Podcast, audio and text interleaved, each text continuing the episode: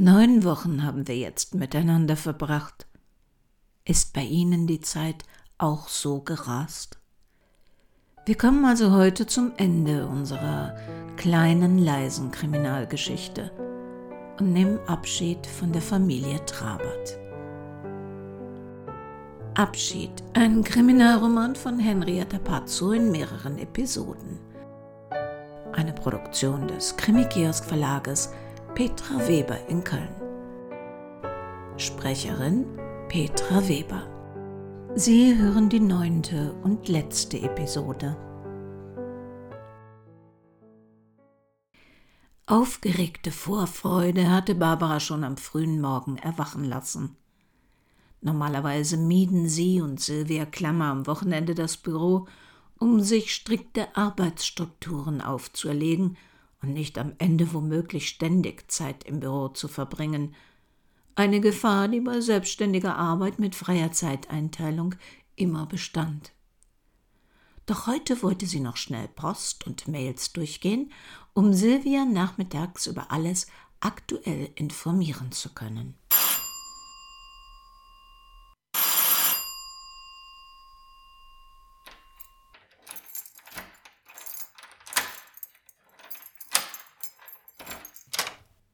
Hallo, Frau Trabert, kommen Sie doch herein. Möchten Sie einen Kaffee? Nein, danke, ich bin schon so aufgeregt. Ich, ich habe die ganze Nacht nicht geschlafen. Mein, mein Herz, es pocht und pocht und pocht. Bitte setzen Sie sich doch. Also, Sie haben wirklich Ihren Vater gefunden? Hat Ihre Mutter nun doch. Oh nein, sie schweigt eisern. Ich bin jetzt auch nicht stolz darauf, aber auf ihrem Schreibtisch lag eine Rechnung von einem Blumenladen für ein Beerdigungsgesteck. Naja, ich dachte zunächst, womöglich plant sie schon, aber das wäre doch zu makaber. Also habe ich mir die Rechnung näher angesehen. Ein Blumengesteck sollte angeliefert werden für eine Beerdigung in St. Leonard. Ähm, wie kommen Sie darauf, dass das etwas mit Ihrem Vater zu tun hat? Selbst wenn Sie den Verstorbenen nicht kennen, kann es immer noch Stimmt, sein. Stimmt, aber die Trauerschleife. Stellen Sie sich vor, der Text war zum Abschied, den Augen fern, dem Herzen nah. Das lässt man doch nicht auf einen Kranz oder eine Trauerschleife drucken, wenn man nicht der Person im Herzen auch nahe war.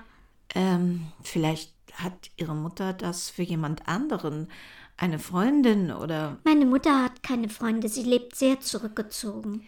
Es könnte vielleicht auch eine Spende. Nein, sie hat mir letzte Woche alle wichtigen Unterlagen gezeigt, Passwörter und Safe-Kombinationen gegeben, damit ich im Ernstfall an alles herankomme. Und da habe ich. Ich bin nicht stolz darauf, aber ich habe in ihr privates Konto gesehen. Sie hat nicht nur ein Gesteck bezahlt, sie hat eine komplette Beerdigung für jemanden bezahlt, von dem ich noch nie gehört habe. Hier, sehen Sie mal, ich habe auf meinem Handy ein Foto von dem Kontoauszug gemacht. Äh, ja. Aber das muss doch was bedeuten. Also ich bin zu dem Pfarrer gegangen, der laut der Rechnung die Beerdigung ursprünglich beauftragt hatte, um zu erfahren, wer der Verstorbene war. Und was hat Pfarrer O'Leary gesagt? Sie kennen ihn? Och, was heißt kennen? Ich bin ab und an auf dem Friedhof von St. Leonhard. Da begegnet man sich halt. Was hat der Pfarrer Ihnen denn gesagt? Nichts. Ich habe ihn nicht angetroffen.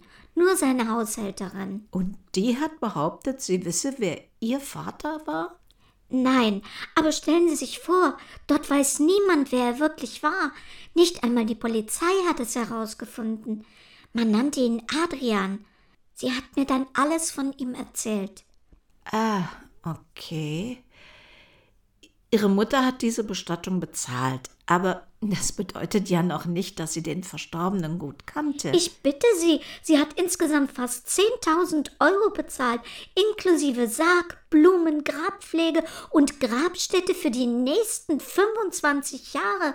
Das macht man doch nicht, wenn man keine Beziehung zu dem Toten hatte. Sehen Sie nicht, wie das alles zusammenpasst? Wahrscheinlich kannte sie auch seinen Namen nicht, und er hat womöglich nie erfahren, dass sie schwanger war. Das Leben trieb die beiden auseinander und. Na, das ist schon sehr viel Rosamunde Pilcher. Aber manchmal ist das Leben halt tragisch, kitschig, so wie bei Rosamunde. Und stellen Sie sich vor, er zeichnete. Ich habe meine künstlerische Ader also von ihm geerbt. Er mochte auch strikte Tagespläne und Routinen, genau wie ich. Und wussten Sie, dass ich bei uns zu Hause für den Garten zuständig bin? Ich liebe es, mit meinen Händen in der Erde zu buddeln, zu schneiden, zu mähen, pflanzen. Das ist doch alles offensichtlich. Ich habe auch seine Liebe zu den Pflanzen geerbt. Oh, Marga hat mir so viel von ihm erzählt. Wir sind uns in so vielen Dingen so unglaublich ähnlich. Ich habe sogar seine braunen Augen, sagt sie. Nur schade, dass es keine Fotos von ihm gibt. Ja, das klingt ähm, überzeugend. Werden Sie Ihre Mutter danach fragen? Ich habe mit dem Gedanken gespielt, aber jetzt, wo er nicht mehr lebt, und das ist der einzige Wermutstropfen, hätte sie mir doch schon längst etwas sagen können, hat es aber nicht getan. Vielleicht schämt sie sich, weil sie ihn nur kurz kannte oder weil er irgendwie anders, nicht so typisch, so normal war, wie Marga mir erzählte. Ich gäbe auch nur ungern zu, dass ich in ihren Unterlagen und Konten geschnüffelt habe. Ich wäre so wahnsinnig gerne zur Beerdigung gegangen, aber die wurde unverhofft zwei Stunden vorverlegt, so dass ich sie glatt verpasst habe. Und Sie haben da jetzt keinerlei Zweifel. Vielleicht könnte man ja noch etwas für einen DNA-Test. Nein, Marga hat alle Kleidungsstücke und Bürsten oder so etwas entsorgt. Aber ich habe trotzdem keinerlei Zweifel. Das absolut Wunderbarste habe ich Ihnen nämlich noch gar nicht erzählt. Die Haushälterin hat mir seine Bücher und Zeichnungen gezeigt, und aus einem Zeichenblock fiel ein Foto von meiner Mutter als junger Frau heraus, und auf der Rückseite stand für immer dein. Nachdem Sophia Trabert das Büro verlassen hatte, saß Barbara minutenlang vor ihrem Café und versuchte zu verstehen, was da gerade passiert war. Eine ungeklärte Frage hatte Verenas Tochter sich gar nicht gestellt. Wenn Adrian ihr Vater war, woher wusste ihre Mutter, dass er gestorben war? John O'Leary hatte beteuert, sie nicht zu kennen. Er als Pfarrer würde doch nicht lügen. Moment, er hatte gesagt, nein, sie ist kein Gemeindemitglied. Das musste nicht heißen, dass er sie nicht kannte. Da passte doch irgendetwas nicht zusammen. Pfarrei St. Leonard. Manott, guten Morgen. Sagen Sie, die Frage ist jetzt vielleicht etwas merkwürdig, aber Sie kannten Frau Trabert vor unserem Kostenarrangement noch nicht. Wie gesagt, sie ist kein Mitglied unserer Gemeinde. Ja, schon, aber das ist nicht die Antwort auf meine Frage. Oh, verzeihen Sie, Ihr Anliegen scheint jetzt nicht wirklich dringlich, und mich erwartet ein Brautpaar zur Trauungsbesprechung nebenan. Ich habe im Augenblick wirklich so gar keine Zeit zum Plaudern, aber wir sehen uns ja nächste Woche zum Frühstück. Ein schönes Wochenende wünsche ich Ihnen. Er hatte ausweichend geantwortet, was dann wohl bedeutete, dass er Verena Trabert kannte, es aber warum auch immer, auf keinen Fall zugeben wollte. Was wurde hier bloß gespielt? Barbaras Überlegungen mussten warten. Sie hatte ein paar Blumen für die Vizeköchin des Jahres und einen Kasten von Brunos Lieblingsbier abzuholen, und dann erwarteten Jan und Silvia sie bei Bruno. Es ist zwar wieder schön, mal was Handfestes zu essen, aber ich bin jetzt pappsatt. Werden Sie mir denn eines Tages verraten, warum Sie den Sieg verschenkt haben? Wie kommen Sie denn darauf? Hm, noch eine, die ausweichend antwortet. Ich habe die Aufzeichnung des Finales gestern Nachmittag gesehen. Ja, es war eben sehr eng. Ah, war es nicht. Ihre Soße ist geronnen. Und damit gewinnt man keinen Preis. Das passiert. Blöd, wenn es ausgerechnet im entscheidenden Moment. Beleidigen Sie doch bitte nicht meine Intelligenz. Ich esse seit Jahrzehnten die tollsten von Ihnen gekochten Speisen und never ever ist Ihnen je eine Soße geronnen? Haben Sie den Einspieler von der Familie des Siegers gesehen? Er hat einen behinderten Sohn. Das war ein Unfall. Er ist auf dem Schulhof gefallen, auf eine Steinkante. Er wird wohl nie wieder gehen können. Die Familie muss die Wohnung umbauen bzw. Spezialgeräte anschaffen. Und wo ich so über den Einspieler nachdachte, zack, war die Soße geronnen. Wohl zu heiß geworden, während ich unkonzentriert war. Hm, gefällt mir. Ja, so hat manches Missgeschick halt auch eine gute Seite. Und was macht Ihre Vaterschaftssuche? Ja, das hat sich erledigt. Die Klientin hat ihren Vater wohl selbst gefunden und ähm, bevor Sie fragen, die Rechnung wurde heute Morgen bar beglichen. Sie hat ihn selbst gefunden? Mit Hilfe Ihrer Mutter? Ich denke, das kann man so sagen. Und wer ist es? Ja, äh, da hat sich überraschenderweise gezeigt, dass es wohl der Mann sein könnte, auf dessen Beerdigung ich gestern war. Der Mann, den Sie nicht kannten, den eigentlich keiner kannte, von dem man nicht weiß, wer er ist und woher er kam, soll ausgerechnet der Vater von Sophia Trabert sein? Das ist aber ein ungewöhnlicher Zufall. Ich sag mal so, ich war auch überrascht. Und ist das gesichert? Für die Klientin ausreichend genug. Aber nicht für uns? Ich glaube, da gibt es noch einigen Gesprächsbedarf mit Verena Trabert. Ich bin in zwei Stunden mit ihr auf einem Parkplatz nahe ihres Hauses verabredet. Mal sehen, was sie zu dem Zufall zu sagen hat. In den Nachmittagsstunden hatte wieder heftiger Regen eingesetzt. Wie erwartet war Verena Trabert pünktlich. Zu groß war ihre Angst, dass Barbara ihre Tochter auf die Ungereimtheiten der inszenierten Vaterschaftsgeschichte hinwies. Guten Abend, Frau Trabert. Ihre Tochter hat mir heute Morgen die rührende Story vom gefundenen Vater erzählt.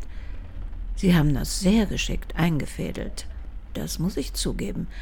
Und ich habe es noch geschehen lassen, wie Sie es gewünscht haben, aber was sind Sie nur für eine Mutter, dass Sie Ihre Tochter so an der Nase herumführen? Was denken Sie denn, was für eine Mutter man sein sollte? Ihnen sollte das Glück Ihrer Tochter am Herzen liegen, und dazu gehört für Sophia, dass Sie ihr ihren Wunsch erfüllen und ihr etwas über ihren Vater verraten.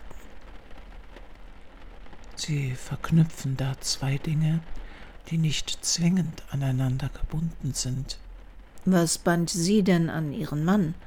Warum sind Sie geblieben, wenn Sie nicht glücklich waren? Nicht glücklich. Ich war eine Gefangene, hatte zu funktionieren, zu gehorchen. Er bestimmte meinen Alltag, überwachte meine Konten, hatte im Haus Kameras installiert auf meinem Telefon, Tracking-Software.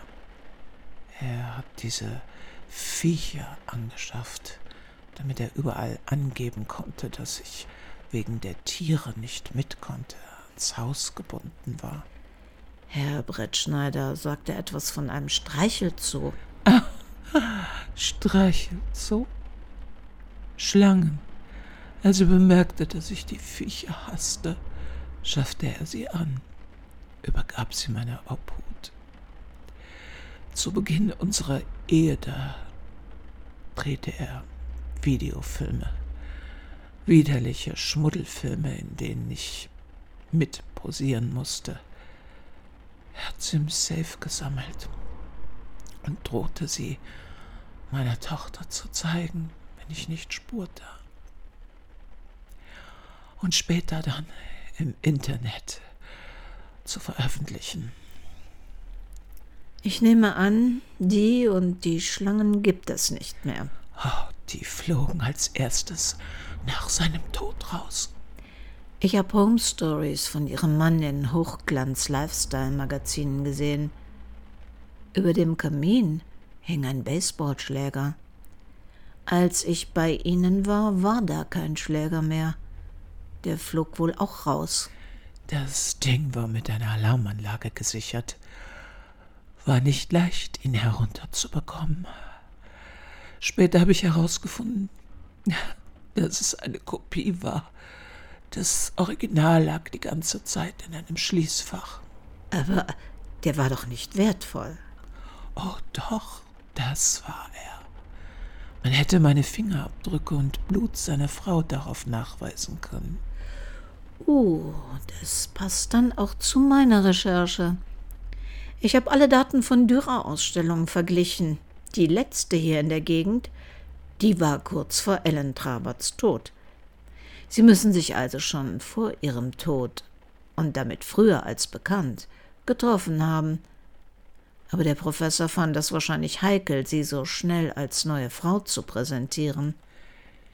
Ich wusste, dass sie gut sind. Niemand durfte wissen, dass wir uns damals schon kannten. Das hätte ja Hanno zum Verdächtigen gemacht. Der Baseballschläger war ein Geschenk von ihm. Ich war damals an jenem Tag mit ihm am See verabredet. Ich wusste, dass seine Frau segeln ging und er wollte mich in dieser Zeit in einem kleinen Hotel in der Nähe treffen. Ich habe wie besprochen auf meinem Zimmer gewartet und dann rief er an, dass er nicht kommen würde. Skrupel wegen seiner Frau. Aber wie konnten Sie auf die Insel, auf das Boot von Frau Trabert? Ich habe sie nie getroffen. Aber Sie haben doch. Oh nein, ich habe ihr kein Haar gekrümmt.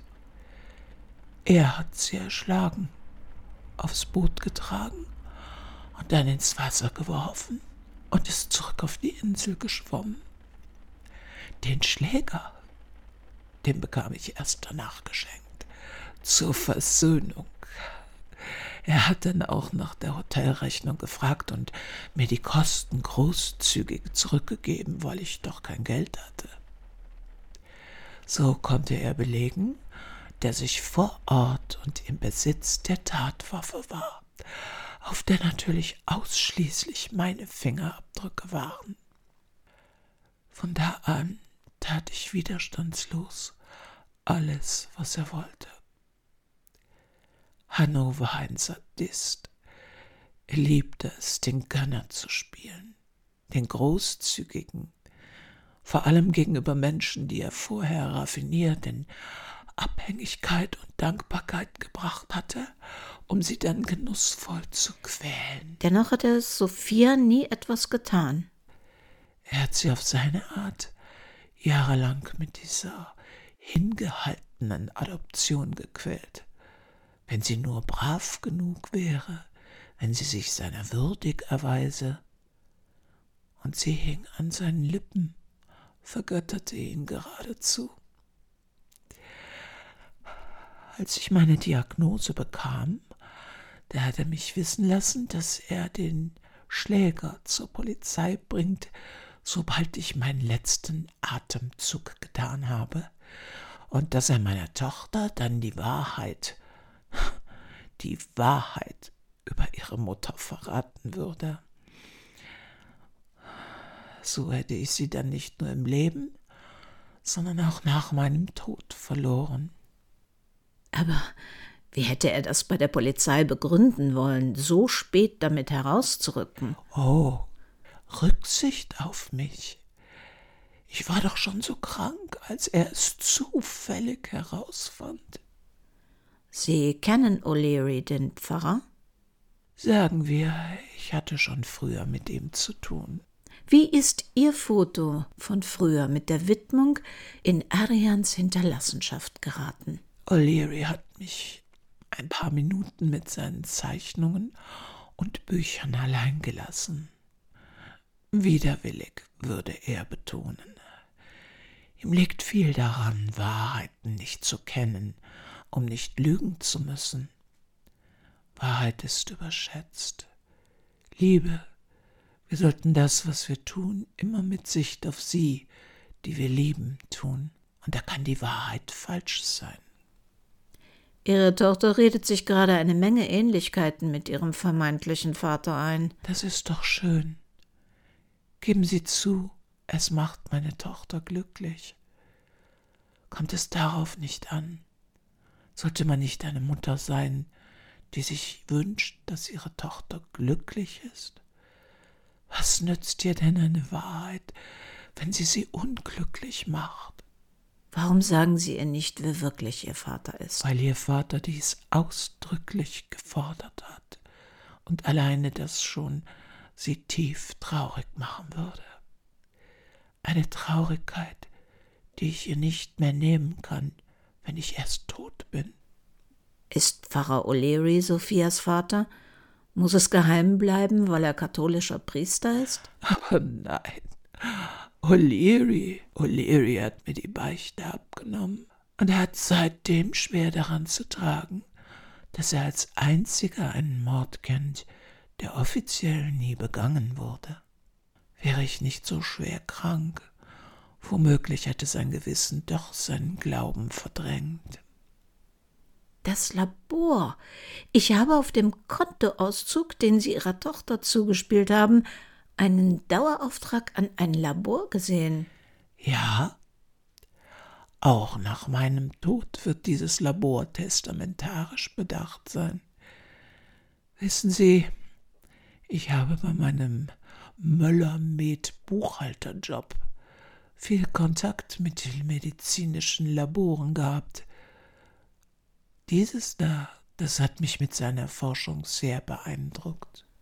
Ah, Forschung zum Coronavirus? Nicht nur, aber auch. Es war ganz einfach.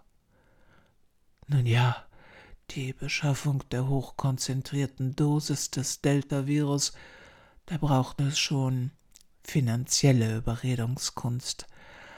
Aber dann habe ich die Probe in die Thermoskanne gegeben, die er mit auf die Fahrt auf die Insel nahm.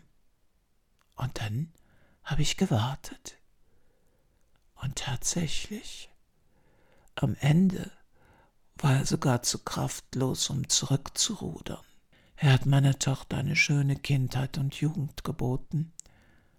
Die möchte ich ihr für ihr Leben ohne mich erhalten.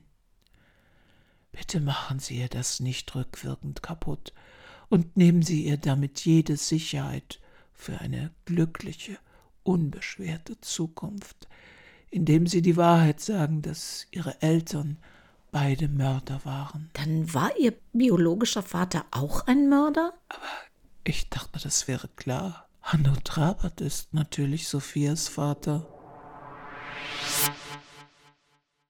Den Zusammenschnitt dieser Geschichte gibt es wie immer auch bei uns im Shop ohne Vor- und Abspann. Den Abschied von diesem Jahr kann ich eigentlich gar nicht erwarten.